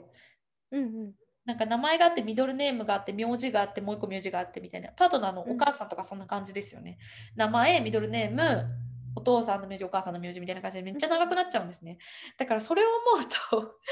なんか私の名字を変えてしまうと、私の子供はどうなるんだろうとか思うとめんどくさかったので、もうなし、なしです。うーんなるほどなるほどちなみにその結婚でそんだけいろんなたくさんのプロレプロセスがあった中でやっぱり大変やなって一番大変やなって思ったポイントとかはありますか？えー、大変だったポイントね。まあ、あの、正直、私はそんなに大変じゃなかったんですよね。あの、今回私たちはブラジル方式での入籍だったので、私よりもパートナーの方がね、やらなきゃいけないことがいっぱいあって、なんかこう調べたりとか、各所に電話したりとかしなきゃいけなかったし、本当にコロナのせいで、その本来だったら空いてる場所が閉まってたりとかして、何度も何度も確認取らなきゃいけなかったりとかして、あの、苦労してるなっていうのを他人事のように見てたんですけど まあだからこれで思ったのは国際結婚って手続きがやっぱすごくめんどくさいんですよ。で私たちはまだそんな感じで、まあ、言ったら1月の頭に始めて入籍終わるまで6月で半年ぐらいで終わったんですけど多分カナダとかで入籍とか他の国で入籍ってなるとなんかこうちゃんと付き合ってた証明とかでなんかこう何て言うんですかなんか2人の付き合ってたアルバムを見せたりメールのやり取りをコピーしたやつ見せたりとかもっともっと手続き大変だと思うんですね。なのそれよく聞く。普段なんかそのちゃんと付き合ってたこれが詐欺結婚じゃないあのビザ目的の結婚じゃない証明とかさしなきゃいけないとかって言うんですけどあのブラジルはまだそういうのがなかったのでよかったんですけどあの本当にそうやって手続きが死ぬほどめんどくさいのでいやこんな大変な目をしてまでこの人と結婚を私は本当にしたいのかってあの、うん、自分に問いかける部分場面が手続きを始めてからも何回も何回も何回もあるんですよ。で、何回も何回も喧嘩するし。だから、あの大変だったというか、まあ、その本当にこの結婚していいのかという覚悟とか、まあ、2人のこの愛の強さちゃんと絆があのちゃんとあるかっていうのの強さを確かめられるっていう部分はあのあるかなって思います。うーんなるほどね。でもそれを乗り越えたからこその夫婦ってことやからなんか素晴らしいね。なんか素敵。ありがとう。まあね、だからその、なんだろうな、ちょっとやそっと気軽な感じで結婚できないからこそ、まあ、そのたとえ結構大きい喧嘩をしてもじゃあもう離婚だとはならないよね。その何倍も大変な手続きがこの後待ってるんだと思うと、気軽にその選択肢は考えないというか。なるほどなるほど。ちなみにさやっぱり国際なんかその日本でも結婚したらさその義理の親御さんの方とかとの関係ってやっぱりさ大変で苦労されている方とかめちゃくちゃいらっしゃると思うんですけどちなみに27のところはどうですか？あうちはねもう本当にあの義理の両親があの素晴らしい人格者で あの特にお母さんの方がね、人格者なんですよね。本当に誰に対してもフラットでフレンドリーで、なんかこう、ブラジル人と結婚するよっていう話をすると、結構みんな、え、ブラジルってなんか家族いっぱいいるんでしょで、みんなでずっと一緒にいるんでしょみたいな。こう家族間の距離が近すぎてしんどいんでしょう？とか、なんかこうプライベートがなくて親お母さんとかがどんどん家に来たりするんでしょう？とか、なんか親と一緒に住まなきゃいけないでしょう？とかいろいろ言われたんですけど、本当にそんなことなくて、なんならなんか、日本の核家族よりも、こっちが連絡しなければ、連絡、なんていうんですかね、ほっといてくれるっていうか。うん。本当人によるってことよね。なんかそれを国で決めちゃダメってことよね。そう、なんかブラそう、本当にそうで、ブラジルって聞くとみんな兄弟多いんでしょとか思うけど、私のパートナーも、私のパートナーのいとこも一人っ子なんですよ。だから本当に家族によるし、まあ、すごくあのエフェクティブで愛をくれて私のことも常に気遣ってくれてるんですけど下手な干渉は一切してこないですし私が何か言ってもあいいのいいのよっていつも言ってくれるでお母さん自体が自分のビジネスを持っている仕事をやっていてプライドを持って仕事をしている方なのであの他にコンセントレートすることがあるからあのあんまりこう私たちに変に干渉してこないのもあります。であとはねあの義理の両親がポルトガル語とスペイン語が喋れるんですけど英語が喋れないので、私とコミュニケーションするにはパートナーを挟むしかないので、まあ、余計なことあんまり言ってこないっていうのはもちろんあると思いますね。なるほどそういうのもあるのか。うんある。なるほどね。私たちがと直接言語をやり取りできたらもうちょっと関係性も違うかもしれないんですけど、まあ、今のところは本当に良好かなって思います。例えば私がパートナーの実家、まあ、私もすごい行くの好きなので、週に1回とか2週間に1回とか行くんですけど、行くじゃないですか。もうそしたらご飯用意されてるんですよ。で、私手伝おうとしてもいいみたいな感じで何もしなくてよくて、で、もう私が着いた瞬間、お酒飲む？何飲む？みたいな、私がお酒好きなの、好きなの知ってて、お母さんが自らカクテル作ってくれたり、ビール持ってきてくれたりして、で、ご飯食べて、で、洗い物しようとしたら洗わなくていいみたいな、本当に洗い物しようとすると怒られて、で、あのじゃあそこでこれ私一番でかい違いがここだなと思うんですけど洗わなくていいわよって言われてその目の前でお母さんが洗い出したら私も気使うじゃないですか。うんうん、お母さんも洗わないんですよ。うん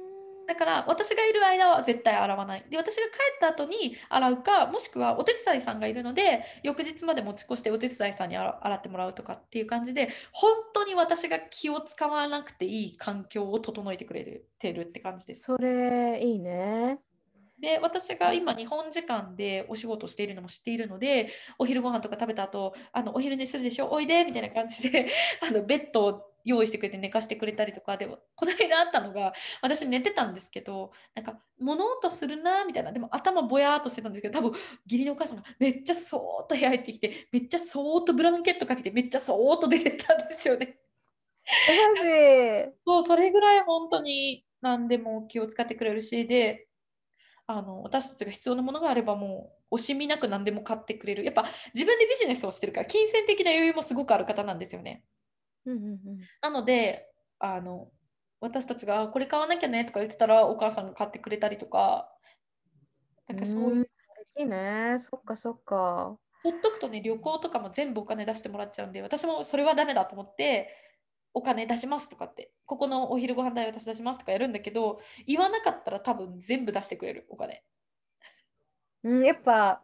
一人っ子やしやっぱ娘できたから嬉しいんじゃない？あだそう思ってくれてたらいいけどね。でもなんか申し訳なさもあるけどあのブラジル人のパートナー女の子だったらさあの、うん、お母さんももっとコミュニケーション取れてもっと楽しめたのかなとか思うので、まあ、どうにかねこれからどんどんこう恩返ししていきたいなっていうぐらい本当に本当に感謝してる義理の両親本当に最高です。はい、うん、でもそれがさあのなんていう自分のモチベーションにもなるよね。ちゃんと喋ってあげないとっていう。あそうそうそう食べて感謝しないとっていう。あいいめっちゃいいと思うよ。いい流れがね来てるね。そんな感じでございます。うん。じゃあさあのまあブラジル今住んでると思うねんけど、うん、これからもやっぱブラジルに滞在する予定？この先もずっと。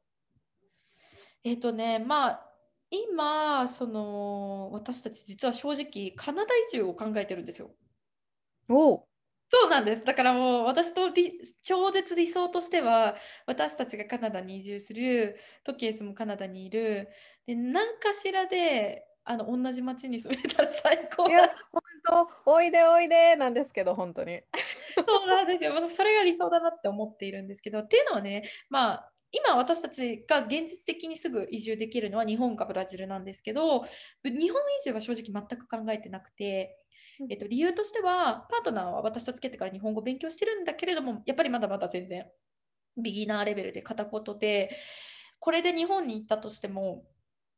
多分そのなんか解体業とかあとは工場勤務とかっていう、うん、まあ、肉体労働系のお仕事しか多分得られない。職業チャンスあのチョイスの幅がないと思うんですね。別にそれでももちろんあのいいお給料をもらえたりとかそれであのやってきた方だったら全然それでスキルを活かせるとかもあると思うんですけどやっぱ私のパートナーはその一人っ子のあの甘やかされた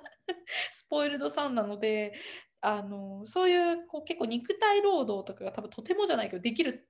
あの根性がないんですよ。だからそうだからやっぱあの本人もオフィスワークというかやっぱビジネスマンとしてやっていきたいっていう思いがあるので日本に移住するとそれが現実的にかなわないっていうのもありますし、うん、あのどちらかの国に住むとそっちの国のネイティブスピーカーの方にやっぱこう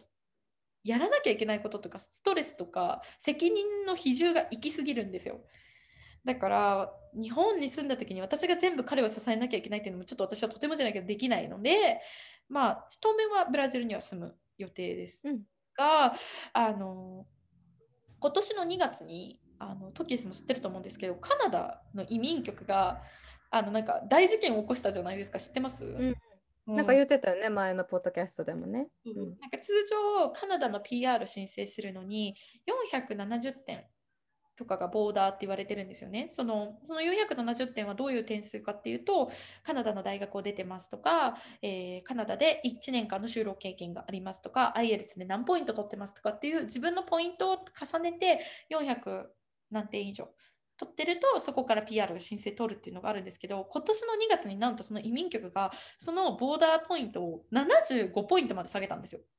だいぶ下げたよね。そうだから75ポイントってほぼ全員いけるんですよ申請してた人。うんうん、でそういうのがあってそれが2月にあったんですけど同じようなことが4月にもあったんですね。うんなるほどね。そうでカナダ側もオフィシャルに、えっと、この去年かな？アナウンスしたと思うんですけど今から3年間の間は通常年間、えっと、移民を30万人かな？を受け入れてるけど3年間の間に120万人を受け入れますってもうアナウンスしてるんですよ。うんうんうん、だからこの先ちょっとしばらく23年の間移民が若干ハードルが下がるんではないかっていうのを私たちは睨んでるんですね。うんうん、で逆にそこを逃すと一気に人を受け入れた後って絶対あのストリクトになるのでだったらそう、ね、だったら今のうちに PR 申請した方がいいんじゃないかなっていうので今ちょっと真剣に考えています。でブラジルに住み続けるっていうところに関しては私よりも実はパートナーがブラジルに住みたがっていなくてあ治安の悪さとかあとはカラプションあのコラプションあの汚職、の問題とかが多かったりとかして、あの最近あるのがそのファイザーかなんかファイザー？アストラゼネカ？どっちだったか忘れちゃったんですけどアメリカからワクチンを買うのに1本1ドルのワクチンを15ドルで買ってその14ドル分をなんか誰かが着服したみたいななんかそんなニュースがあったりとか、まあ、今そういうふうにあっててもう結構パートナーがブラジルに対して辟易しているのでカナダに住みたいって彼が言ってくれてるのもあります。で、私としても将来子供を持てるなら子供を英語圏で育てたいとかあとやっぱバンクーバーとかだったらお互いダイレクトフライトがあるんですよ。私も日本にダイレクトフライトで帰れる。彼もブラジルにダイレクトフライトで帰れるからお互いの両親がアクセスしやすくなるし、まあ、そもそも英語圏で私もあの会話ができるし自由にね出歩いたり治安もいいのでっていうのもあって、まあ、今ちょっと本当に真剣にカナダ移住を考えてるって感じなんですけど。そっか。じゃあカナダで集合だね。そう。でもトキエスは多分バンクーバーじゃなくてトロントでしょ、うん、トロント。まあでも会えるやん？言うて。バンクーバーとトロントの距離やったら。バンクーバーに来る住む世界線ない？うん今んとこないかな。分からへん。でもさバンクーバー行ってみてよかったなって思ったし、うん、もしかしたらさ将来うちが結婚してその人がバンクーバー住まいかもしれへんし。そう分からへん。そうねな。まあなんかそんな感じでもしかしたらあの私たちが同じ国に住むっていう将来があるかもしれないんですけどまあそういうわけであのこの今回のこのコーナーの頭で言ってもらった通りあの国際結婚と海外移住実は実現してましたっていうのはあるんですがただまだカナダに移住する可能性があるっていうところであのまだまだ私たちあの目標に向かって走んなきゃいけないっていう夢の途中感じでございます。指の途中、そうそうそうそうですよ。だから、まあ、全然ね、この先もずっとずっと報告していくことは山ほどあると思うので、それをね、はい、ここ共有していけたらなと思います。はい、ありがとうございます。うん、はい、えっ、ー、と、まあ、いろいろ質問させていただきました。ありがとうございます。えー、こちら、えー、はい、うん。ちなみに聞いてくださってる方で質問、追加の質問したい、これどういうこととか、なんかいろいろもしあったら、あと、なんかおめでとうメールしたいとかあったら えー、27tokies.gmail.com、27tokiesu.gmail.com までメールをいただけたらと思います。はい、あの、何でも答えますので、ぜひぜひ聞いてください。言うたね。はい。OK です。では次のコーナーです。映画ライターとケースによるおすすめ映画紹介。イエーイこのコーナーでは映画ライターである私とケースが独断と偏見によるおすすめ映画についてご紹介していくコーナーです。はい。はい、よろしくお願いします。はい、えっと今回ね、ニーナナが特別にその結婚のお話をしていただいたので、あのウェディングに関する映画をご紹介できたらと思います。お願いします。うん、でちなみにこれから挙式を挙げる方に、うん、まあなんか強くおすすめしたいそのいろんなね挙式が出てくる映画があるのでそれを紹介できたらと思います。えっと、タイトルが「近距離恋愛」で2008年の映画です。でちなみに近距離恋愛って日本の映画もあるんですよ。ヤヤマピーが出てる。山下さんが出てる。ちょっと下の名前何やったか忘れた。山下智さん。そうそう山山下さんが出てるその映画もあるんですけどそっちじゃなくて2008年の、えっと、映画で、えっと、主人公を演じたのはあのディズニー映画の「魔法にかけられて」などで知られるパトリック・デンプシーが主演を演じていて、その相手役をミッション・インポッシブルのミシェル・モナハンが演じているんです。あ私多分その映画見たかも。タイトルがあの、放題は近距離恋愛だけど、海外のタイトルがメイド・オブ・オーナーみたいなタイトルじゃなかったっけ、うん、まさにまさにそうです。そうだよね。はいはい。うん、で、まあ、その2人は親友同士なんですけど、はい、まあ、大親友の子が他の人と結婚してしまうからその結婚を阻止しようとする男性の姿をメインに描いたドタバタコメディになってます。うんうん、うん、でちなみにその男の恋心にフォーカスしたラブコメ作品ってなかなかねレアやと思いません？いやと思います。私この作品すごい好きで何回かよ見てるんですけど多分本当に言う通り男性の心理をこういう風に書くっていうのがレアケースだから本当にいいなって思ってますけど。ね見てて楽しいよね。なんかその、うん、その男性がねまたね不器用なんですよ。不器用なんですけど自分の気持ちに素直になろうとそう頑張る姿を見るとなんか思わずね応援したくなるようなそんな映画になってます。はい、うん、で、えっと、劇中には、えっと、ニューヨークのカジュアル挙式とか不思議すぎてえこれ結婚式な？って思ってしまうようなスコットランドの伝統挙式も登場するのでそこもポイントです。うんうんうん。うん、で主人公はパトリック・デンプシーが演じるトムうん、でスターバックスのやけど防止のなんか段ボールの紙あるじゃないですか。はいはい。あれを発明したことでリッチになった男の人なんですね。あそんな設定だったっけ？知らなかった。そうそうそうそうそう。でトムの楽しみは毎週日曜日に美術館で勤務している親友のハンナと過ごすことだったんです。うん、うん、でなんかその有名ベーカリーに並んでお互い何をオーダーするのか予想したりチョコレートケーキとかレモンケーキをなんか一つ一口ずつ交換し合ったりなんかすごいねほっこりした時間が冒頭に流れるんですけど、うん、うん、で、えーと、2人は、えーと、大学時代に出会ってて、うん、うん、でなんかその恋愛ゲームをエンジョイしてですごいチャラ男だったんですねトムは。うん。うん、で、えーと、当時遊び相手やった女の子の部屋に侵入して暗闇の中もう迷わずにベッドインしたんですよ。はいはい。うん、ででもその相手は実はシェアメイトであるハンナやったんです。はいはいはいはい。うん、でその後お互いの気持ちを正直に話すことで意気投合して仲良くなっていったっていう感じの友情なんですけど。ハンナはだからそういう出会いだから最初からトムのことは恋愛対象として見てないみたいな感じだよね。友達みたいな。そうそうそう。うん、そうそうそう。で、まあ、食事一緒にしたり、悩みを打ち明ける関係、なんかすごいね、やっぱもうベストフレンドな関係になったんですけど、うん、ある日、ハンナは出張でスコットランドへ6週間滞在することになったんですね。うんうん、でトムはなんかハンナと過ごしてた日曜日毎週日曜日を他の女性とデートしようってなんか試してみるんですけどやっぱなんかしっくりこないんですよ。うん、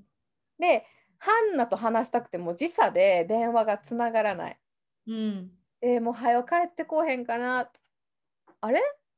もしかしてハンナのこと好きなんかなって思い出すんですよ、そこから。そこまで気づいてないんだよね、自分がそうそうそうハンナが好きって。うん、そうなんですよ。ハンナへの恋心に気づいたトムなんですけど、うん、彼の中に結婚っていうものじゃないんですよ。プレイボーイだからね、もともとね。うん。で、その原因は、あの結婚、離婚をすごいね、父親が繰り返してるんですよ、彼の。ああ、そうだった、そんな設定あったね。そうそうそうそうそう。で、あの父親の6回目の結婚式にも、うん、あの挙式目前に婚前契約で父親がその相手と揉める姿を、ま、目の当たりしてるから、もう結婚なんて永遠じゃないっていうのが頭にインプットされちゃうんですよ。はいはい。うん、だからハンナと結婚せずにこれからも一緒に過ごしたいみたいな考えでウキウキしながらハンナの帰りを待ちわびてたんですけど、うん、いざ再会した時に、うん、なんかもう彼はもう初デートみたいな気持ちで洋服選んで花を持って待ち合わせ場所に行くんですけどそのハンナと再会した時に彼女の隣に全然知らん男の人がいたんですよ。おうん、でえーと、ショックすごい受けるんですけどその一方でハンナはそのスコットランド人のコリンを紹介したいっていうんですね。ハンナがスコットランドに滞在中に豪雨すごい雨降ってた時に車で立ち往生してたんですけど、その時になんと馬に乗ったコリンが現れて 助けてくれたんですよ。なんかすごいなんかディズニーっぽいですよね。出会いが。なんかロマンチックなね、ファンタジーなそうそうそう。で、そのやっぱハンナってどっかでやっぱ運命の相手を待ち続けてた思いがあったから、あコリンはもうまさに白馬に乗った王子様やって思って、この出会いは奇跡やってすごい実感するんですよね。うん、そうでトムは言うたら知らん男が隣にいるからもうすごいショックで、うわーって思ってるけどそのショックに追い打ちをかけるかのように2人はもうなんと婚約を済ませて2週間後にスコットランドで挙式あげるねんって公言しちゃうんですよ。うん、でさらにさらにハンナはその大親友であるトムにその花嫁付き添い人を依頼することになるっていうお話です。それが花添月海添人がメイル・オブ・オーナーっていうタイプあ海添人っていうの？やごめん。わかんないわかんない私も。っていう作品なんだよね。いやもうこれね本当にみんなに見てほしいですね。うん、うん、面白いよね。そのなんかやっぱり恋心ある中その花嫁のために付き添うためにスコットランドに行っていろいろ頑張るんですけどそれがむちゃくちゃ楽しいんですよ見てて。なんか私この作品で全然関係ないんですけど覚えてるのがあの吹き替えで見た時にコリンがスコットランドの人って設定じゃないですか。でコリンの英語がそのアメリカン英語とすごい違うっていうのを表現するために吹き替えの日本語がめちゃくちゃなまってるんですよ。えー、そうなんや。そうだからねなんかそこはねこう今もしそれをやっちゃうとすごいコントラバーシャルな気がするのであの字幕で見た方が違和感がないかもしれない。個人的にはそっちの方が好きでした。あの字幕の方が。うん、そうね。じゃあ字幕をおすすめしましょう。はい、ごめんなさい。はい。とんでもないです。まあね、その映画、2008年の映画なんですけど、まあそのね、トムのね、あの、なんとかして結婚目前の彼女を振り向かせようともがく姿がね、コミカルに描かれているので、ぜひ最後まで楽しんでもらえたらと思います。はい、ありがとうございます。はい、ありがとうございました。はい、ということで、そろそろお時間です。番組に関するご意見、ご感想は、27とケース at gmail.com、27tokiesu at gmail.com までお寄せくださいませ。いただいたメールは番組内でご紹介していただくことがございます。で番組のインスタグラムアカウントは、アットマーク27トキエスとなります。こちらもぜひフォローをお願いします。よろしくお願いします。はい、えー、ではまた来週金曜日の朝8時にお会いしましょう。皆様どうか健やかな1週間をお過ごしください。アスタレゴ。Bom final de semana! Bye bye!